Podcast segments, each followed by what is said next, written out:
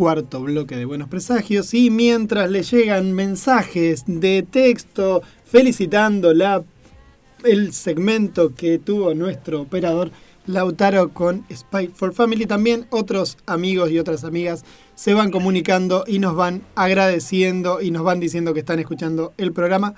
Y en este momento estamos charlando con Mariela, doctor historieta Acevedo. Mari, ¿cómo estás? Tanto tiempo de mi parte, ¿cómo te va? ¿Qué tal? ¿Cómo están? ¿Cómo están por ahí? Muy, muy bien, muy bien. Hoy acompañando, yo estoy acompañado por sendos lautaros. Eh, el resto del staff ha estado, tuvieron otras, pasaron cosas con el staff, así que hoy estamos aquí con, acompañados por los lautaros. Pero bueno, hoy vas a charlar un ratito no sé si es autobiográfico, dijiste, dijiste que sí, algo un poco, un poco. Contanos un poco de qué querés charlar hoy en, tu sección. Sí, mira, es así. Eh, yo primero seleccioné mm, tres novelas que me llegaron las últimas las últimas semanas, los últimos tienen algunas tienen un poquito más de tiempo, pero que son relativamente novedades, ¿no? del mercado historietístico nacional eh, una es de un autor extranjero que es La Casa, Paco Roca, pero es de, nacional, de Hotel de las Ideas. La otra es La Madriguera, de Semimutancia, también de Hotel de las Ideas. Y Familia, de Julia Barata, que es de Sigilo y eh, Musaraña, ¿no? Eh, yo me las hice leer primero sin pensar eh, mucho en, el, en lo que tenían en común, pero después tratando de encontrar un hilo conductor para pensar la columna, me di cuenta en primer lugar que las tres trabajan sobre el concepto de familia. Bueno, la de Julia Barata se llama familia, efectivamente. La madriguera es lo que la propia, el propio autore, que es no binaria, denomina, militancia denomina autoficción, y eso es un poco lo que quería eh, distinguir. Eh, lo que es la autoficción de, la, del, lo que sería la, autobiografía, y La Casa de Paco Roca, que ve, también yo diría que es autoficción, que podríamos pensar que tiene como marcas autobiográficas, pero que lo podríamos más cerca de la autoficción que familia, por lo menos. Bueno, recién, recién charlaba Lautaro, eh, Lautaro Enríquez, justamente de un manga que, que tiene una versión en anime muy famoso que es Spy for Family, justamente también en sintonía. Así que hoy nos ha salido todo medio redondo. todo, familiar. Todo familiero. sí. Bueno, en este caso las tres eh, novelas gráficas eh, tienen ese como ese nudo temático, diríamos, ¿no? Que rondan la cuestión de los vínculos, los vínculos eh, en torno a lo más próximo, ¿no? A, lo, a, esa, ese núcleo de formación que es la familia. En el caso de Familia, de Julia Barata, eh, se puede leer, por supuesto, sin haber leído su anterior novela, que es Gravidez, que salió por Musaraña, eh, hace ya unos años. Pero si vos lees gravidez, acá es como continuación de eso, de eso que nos contaba Julia Barata en ese tomito apaisado que sacó Musaraña. Eh, hay hay una, una cuestión que tiene que ver con, con, que incorpora ahora una marca muy del estilo de Julia, que es el, el negro y rojo, ¿no? Que, que en gravidez solamente estaba en la tapa porque era en blanco y negro, y acá es un tomito de unas 240 páginas eh, que incorpora el rojo y que lo que tiene Julia además es que enseguida la reconoces, tiene una grafía muy típica, ¿no? Y es historieta, pero rompe con las convenciones de la viñeta más este tradicional, o sea, no hay viñeta.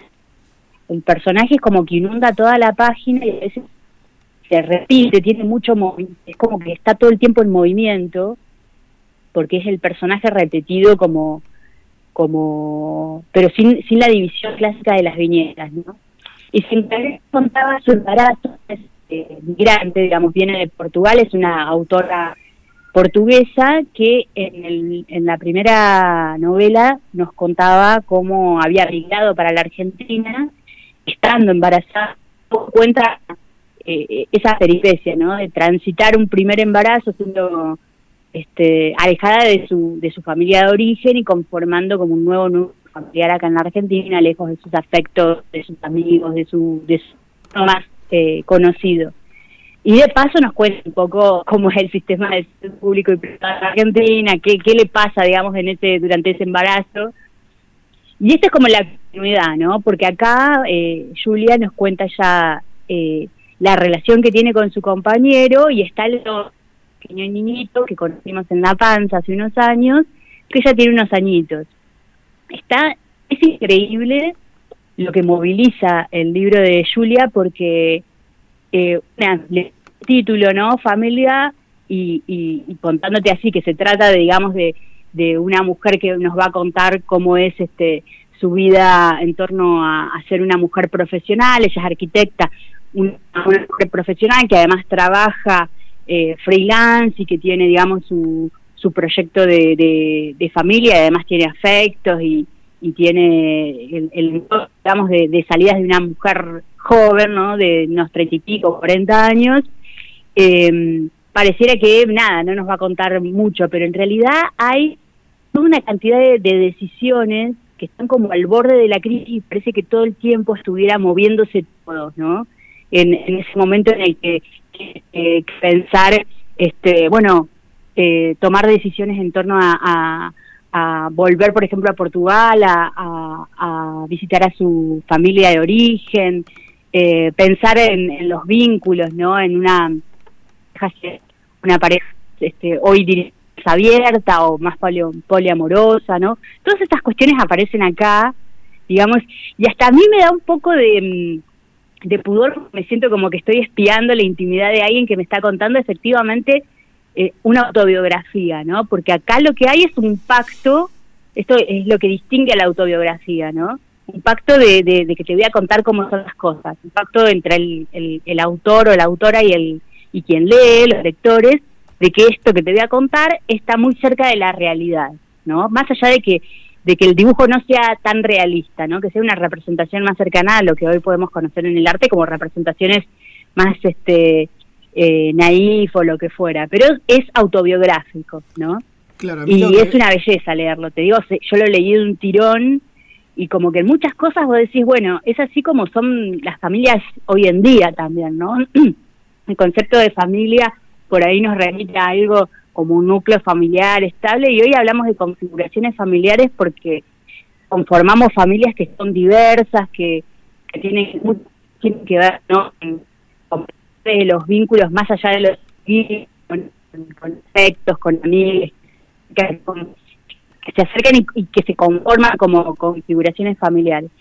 En, en la casa, Paco Roca, que lo conocemos, es un autor español que seguramente eh, los lectores conocen por Arrugas, que ha sido como un gran éxito a nivel internacional, porque además se hizo una adaptación de animación al cine en 2011 y porque además tiene un montón de producción, además de, de arrugas de, de otros, por ejemplo, El invierno del dibujante, y de una trilogía muy cercana a la autobiografía que tiene que ver con eh, con sus memorias, digamos, ¿no? Memorias de un dibujante, confesiones de un dibujante. Está muy cerca de ese pacto autobiográfico, pero este tomito apaisado que saca Hotel de las Ideas, yo lo pondría dentro de la autoficción. En primer lugar, que quien narra o, el punto de vista está en José, que es uno de los tres hermanos que van a contar eh, la historia, digamos, de, de esta casa de veraneo que se hace el padre, eh, y que y que tiene un poco, no sé si lo leíste, pero tiene un poco que pensar algo que nos venía contando Paco de Roca en, en Arruga, ¿no? La idea esta de cuando los padres ya están. Y esta casa es la casa que construyó su padre, ¿no? los hermanos ahora que... ¿La leíste? Yo la leí hace tiempo, eh, no sé por qué tengo más fresca las arrugas siempre que, que, la casa. De hecho, todavía no me la compré la versión argentina. Claro, esta es edición nacional, ¿no? Digamos, la otra seguramente la edición era la edición española, ¿no? Y esta es, eh, digamos, el nuevo en el mercado. Eso que quiero destacarlo porque eh, pone, eh, digamos, a más cerca de los lectores un material como este que por ahí de conseguirlo la edición española sale mucho más cara, ¿no? Berry es inaccesible, básicamente, es carísimo. Pero pensaba en, en, esto que vos decías, eh, en la cuestión de la vejez. Eh, yo quizás la lo que no está, por lo menos no recuerdo de la, de, de la casa, sacame del error vos, por favor, es la cuestión de la enfermedad, la vejez acompañada de la enfermedad. Ahí lo que, lo que pone en, tensión arrugas es eso, ¿no? Claro, es el, Alzheimer, digamos. Claro. Claro.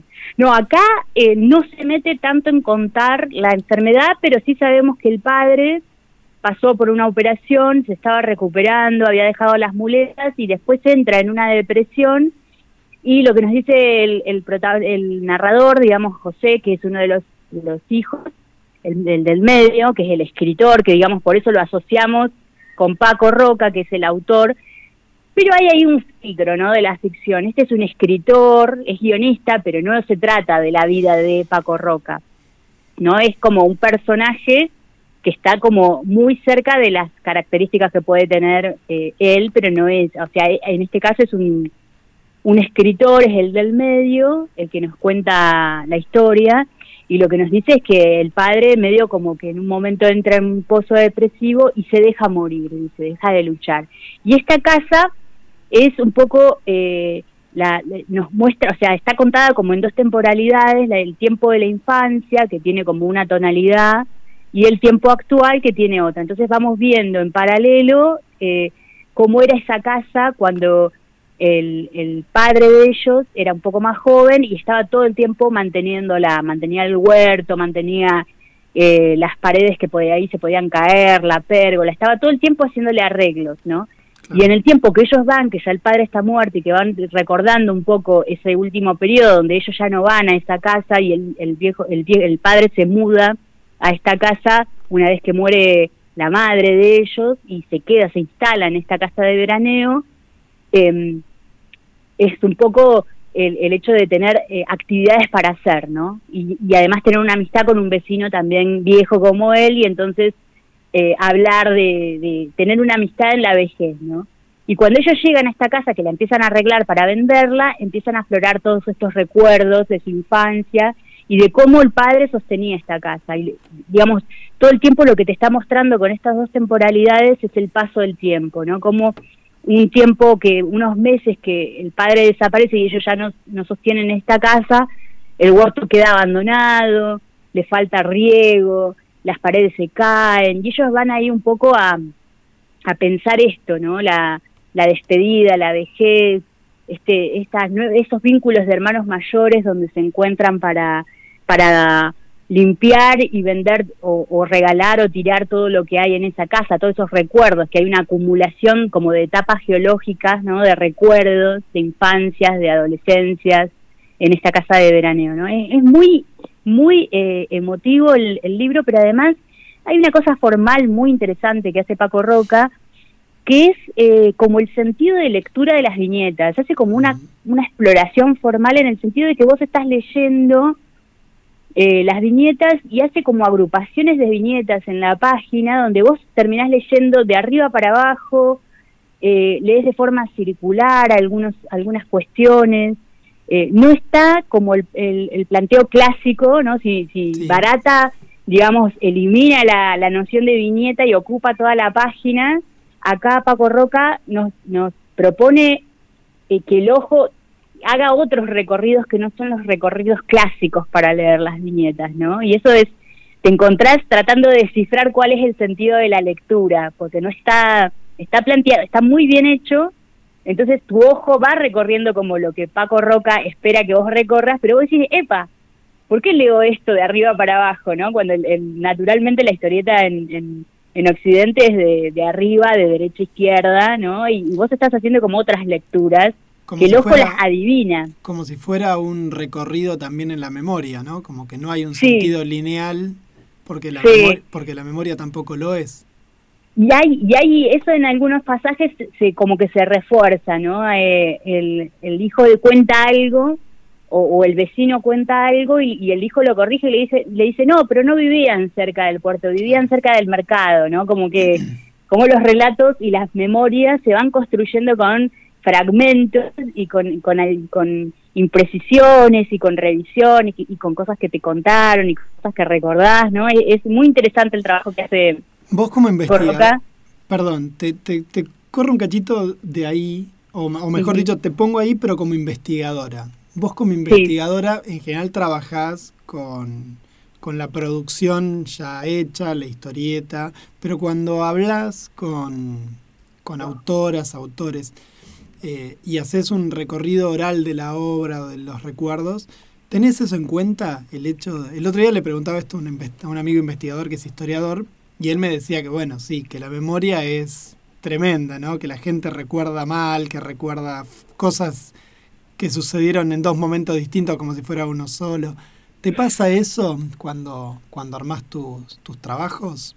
¿Tenés cuidado? Sí, yo creo que no, no diría que recuerdan mal, sino que la memoria hace ese trabajo, ¿no? De, de procesar, de elaborar, de sintetizar, de crear, como no son son escenas que se van como armando con lo que pensamos, con lo que recordamos, con lo que nos contaron y, y por eso eh, toda, incluso esta que puede, podríamos decir está cerca de la autobiografía, yo diría es autoficción porque seguramente como está planteado no sé si leíste también el de mm, Solotero, el, el de Naftalina, que vos decís, bueno, pero tiene una cosa muy autobiográfica porque es la historia de su familia, pero ella también refuerza y la idea de que son relatos, ¿no? Y que la memoria está compuesta de relatos y también de ficciones. Por eso es más cerca, es, el concepto de autoficción viene a pensar este pacto autobiográfico de una manera, digamos, más ambigua o más flexible, ¿no? Donde, en el golpe de la cucaracha también, ¿no? El de Gato Fernández, que también Ahí es más complicado, porque a mí me parece que el filtro de, de, fantasía que hay en el golpe de la cucaracha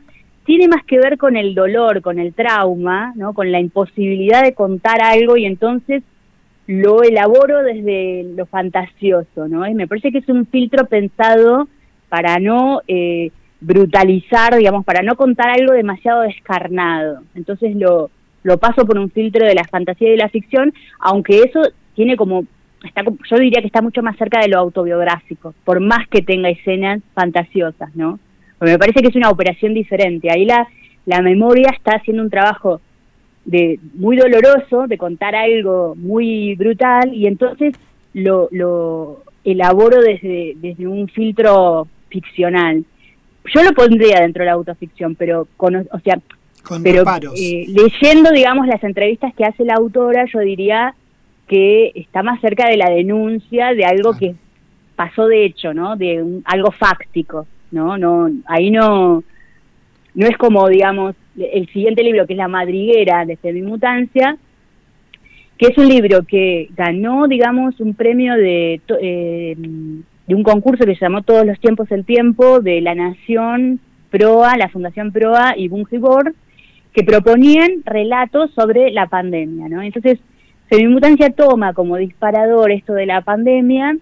La madriguera hace referencia de bastante, de manera bastante intertextual a, Alicia, Alicia en el País de las Maravillas o Alicia detrás del espejo, ¿no? La idea de la madriguera de perseguir algo y caer por el agujero de, la madriguera. Y en ese perseguir eh, y caer de, del otro lado hay como una otra dimensión, ¿no? En un momento no sabemos cuál es, si, si volvió, si es la dimensión, digamos, la, la, la primera, la porque cae en una dimensión en la que hay una pandemia, ¿no? Entonces no sabemos si nos está contando algo de, de fantasía o de realidad, ¿no? Porque de hecho la, la pandemia tuvo mucho de, de realismo mágico, de ciencia ficción, de que de repente estábamos en un mundo con mascarillas, con distancia social, con un montón, con un virus que acechaba en cualquier parte, ¿no? Y era algo como de ciencia, que lo habíamos visto en las películas de ciencia ficción, ¿no? Y, y algo que me pasó muchas de las que cosas que hemos leído, la sensación de claustrofobia en esas personas que después cuando le preguntabas, no sé, le hemos preguntado a muchos autores y autoras en la pandemia cuando hacemos el programa y todos te decían lo mismo, que era, no, mi laburo capaz no había cambiado, pero la claustrofobia estaba, ¿no? Claro. sí, sí, porque muchos dibujantes decían, bueno, pero si el laburo de dibujante es estar encerrado dibujando, pero una cosa es que te, te, que te impidan, digamos, que vos te sientas encerrado entre cuatro paredes y otra cosa es que vos atención porque trabaja así, ¿no? El hecho de, de, la falta de, de posibilidad, era la pandemia más, con, era el, aislamiento más estricto, ¿no? De, sí, sí, sí. de ese sentimiento de ahogo, ¿no? De, decir, bueno, estábamos, no sabíamos qué, qué, la incertidumbre sobre todo, ¿no? Pero bueno, la madriguera toma eso como disparador y en realidad nos va a contar algo que es autoficción, así lo define el autor, es autoficción, no es autobiográfico, quiero marcar esa diferencia, ¿no? Porque el autobiográfico, el autor o la autora nos va a decir, esto está más cerca de, lo que sería el cómic documental, esto sucedió, por eso digo lo del golpe de la cucaracha, sabemos como lectores que esto sucedió, ¿no? O sea, es algo que me lo van a contar de otra manera, pero que está basado, diríamos, en hechos reales. ¿no? Con, la, con la autobiografía pasa eso, tenemos un pacto de lectura que dice que nos va a contar la verdad o su verdad, ¿no? su versión de los hechos. Con la autoficción sabemos que mucho de lo que nos está contando el autor tiene que ver con algo, con algo de su vida, pero no sabemos cuáles son los límites. Por ejemplo, eh, Femimutancia en Banzai tiene muchísimas cosas este, intertextuales con películas japonesas de animación y cosas y perros este, que hablan y animales mágicos. Entonces entendemos que no es autobiográfico. Pero hay algo de ese personaje que dibuja, que es no binario, que tiene una vida donde lo, le malgenerizan, ¿no? Que tiene que ver con la historia personal de ese, de ese autor. ¿no? Entonces, esa es la autoficción, que es, es más ambiguo y es diferente. Igual, de todas maneras, hay un investigador que lo quiero mencionar, que es un colega mexicano, que es Alfredo Guzmán Tinajero, que tiene una tesis sobre autoficción en el cómic. La pueden buscar porque está accesible en la red.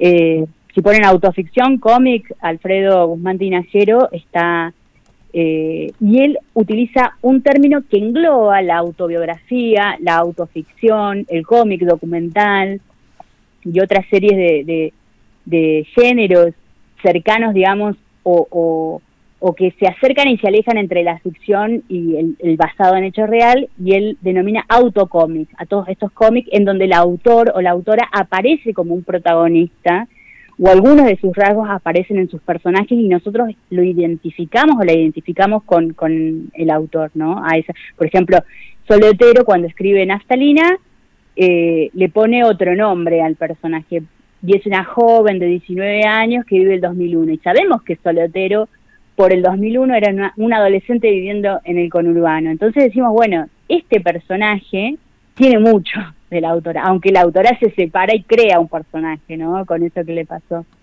Ahora, eh, googleando así mientras vos nos contabas esto de autoficción, claro, me estaba acordando de Llamarada, que vos charlaste sobre esa historieta también, que también tiene una cuestión ahí. ¿Es así, es autobiográfica para vos?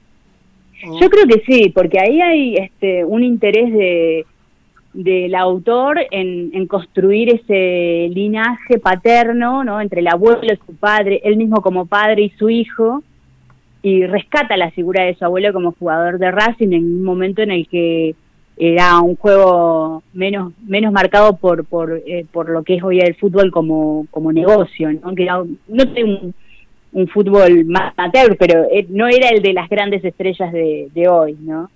Era un fútbol más ligado a, la camiseta, no sé, por ahí estoy hablando de más porque yo no soy especialista en fútbol, pero por lo que leí en, en, el, en el libro, viste, vos agarrás llamarada y ves la portada con el jugador de fútbol y yo pensé que no era un libro que me iba a interesar. Después cuando lo leí me, voló la cabeza porque me pareció súper interesante que con eso contara una historia tan tan en torno a, a, cómo eran los padres antes y cómo quiere ser él como padre, ¿no? Con, con su hijo y, me, pareció súper interesante que tomara estas cuestiones tan ligadas a la masculinidad como son el fútbol, ¿no? Y, la voz paterna, ¿no? Los mandatos y todo eso.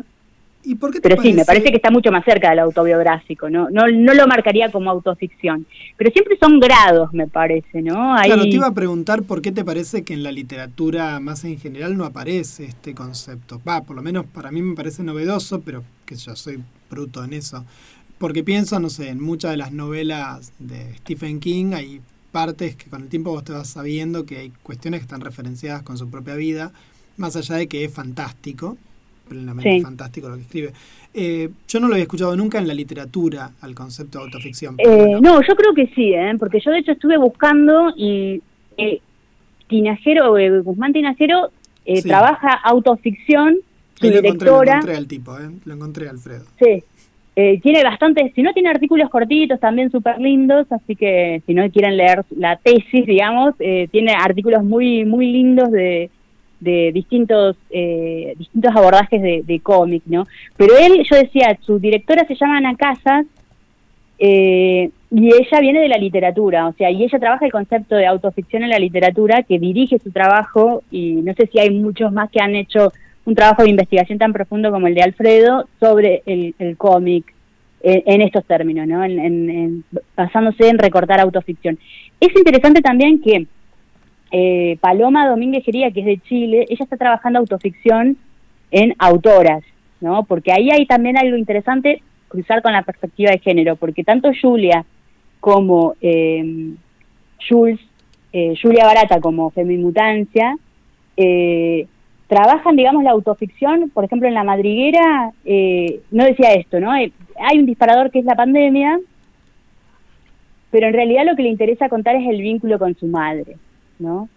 Y, para notar bien la diferencia, si nosotros queremos eh, marcar qué es algo bien autobiográfico y algo vinculado a la autoficción, leyendo, por ejemplo, Les Niñes, que es el primer fanzine de Femimutancia, que está, eh, está compilado en, la, en coordenadas gráficas, está liberado en la web.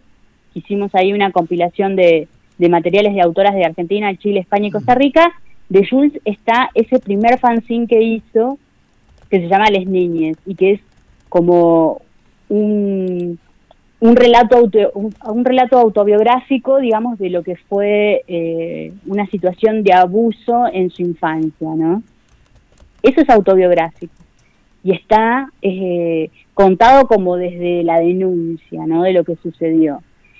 Y si vos vinculás ese relato de Les Niñes con sus otras novelas aparece un personaje que vos identificás con lo que sería la autoría, ¿no?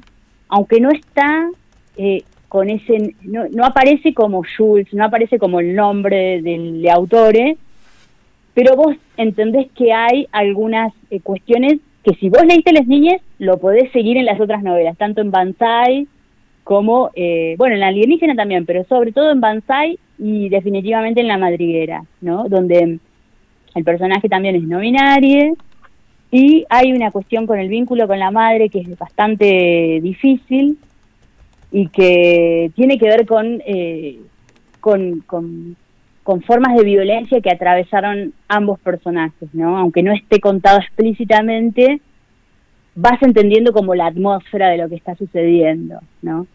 Entonces me parece que es interesante seguir, eh, digamos, estas trayectorias también, ¿no? De cómo la madriguera es autoficción, porque de alguna manera también con el filtro de la ficción se expone menos una autora, un autor. O sea, se expone, pero hay una protección que es justamente la ficción. Y la autobiografía, por eso yo digo lo de Julia, a mí hasta me da como pudor, ¿entendés? Leerlo, porque es como si yo me, estuviera metiendo en el diario de ella, estuviera viendo lo que ella, sus dudas, sus miedos, sus, sus, sus, decisiones por ahí eh, eh, en momentos de crisis, ¿no? Y vos decís, estoy viendo esto que es como algo muy íntimo. La ficción como que protege eso, ¿no? Vos estás viendo un personaje, me estás contando una historia. Eh, pero me parece que son grados también, ¿no? Acá, eh, me, acá me tiran por, por WhatsApp, me tiran que Alejandro Jodorowsky es un pionero en autoficción, dice, ¿no? Que desde la técnica de psicomagia y psicogenealogía, dice, propone reescribir la propia historia en clave mítica para despegarse de las vivencias traumáticas y resignificar las oscuridades de la familia.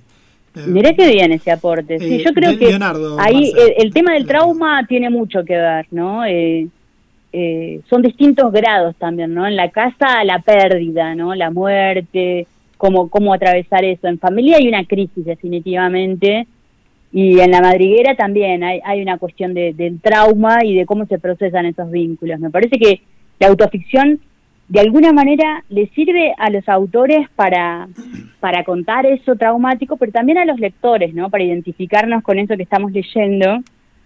Me parece que hacen un trabajo increíble en eso, porque a mí me pasó, por ejemplo, con Naftalina, ¿no?